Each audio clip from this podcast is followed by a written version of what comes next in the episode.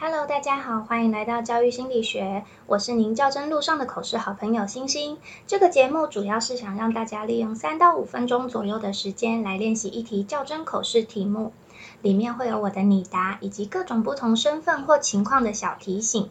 如果你觉得对你的口试有帮助的话，欢迎留言告诉我。那我们就开始今天的题目吧。今天的题目是。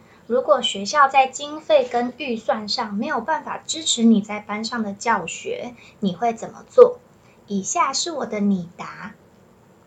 感谢委员的提问。如果学校在经费或资源上没有办法支持我在班上的教学，我会有以下几个不同的做法：第一，跟共备同才一起找出解决的方案；第二，引导学生自制或自备需要的教具。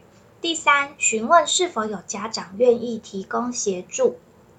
我以曾经做过的班游课程为例，这是我和学年老师共同设计出来的主题式课程。这个课程需要行动载具，但是因为我们都用综合课来进行，同时其学校没有这么多行动载具或电脑教室可以用，所以我们讨论出来的第一个解决方案是弹性调整综合课程时间。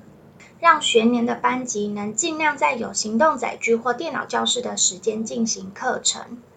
不过，因为我们学年有十二个班级，即使大家协调好时间，难免还是会对课程造成进度上的影响。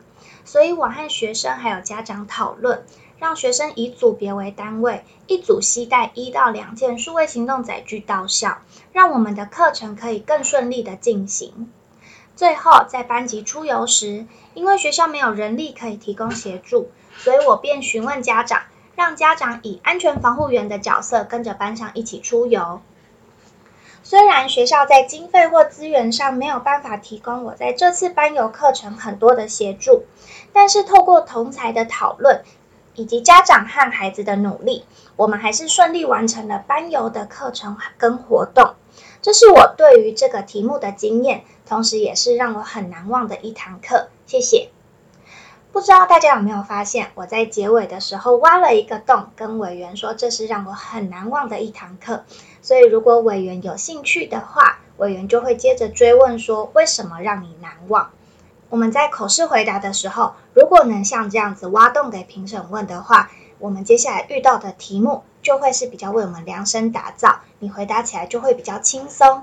那我今天的分享就到这喽，拜拜。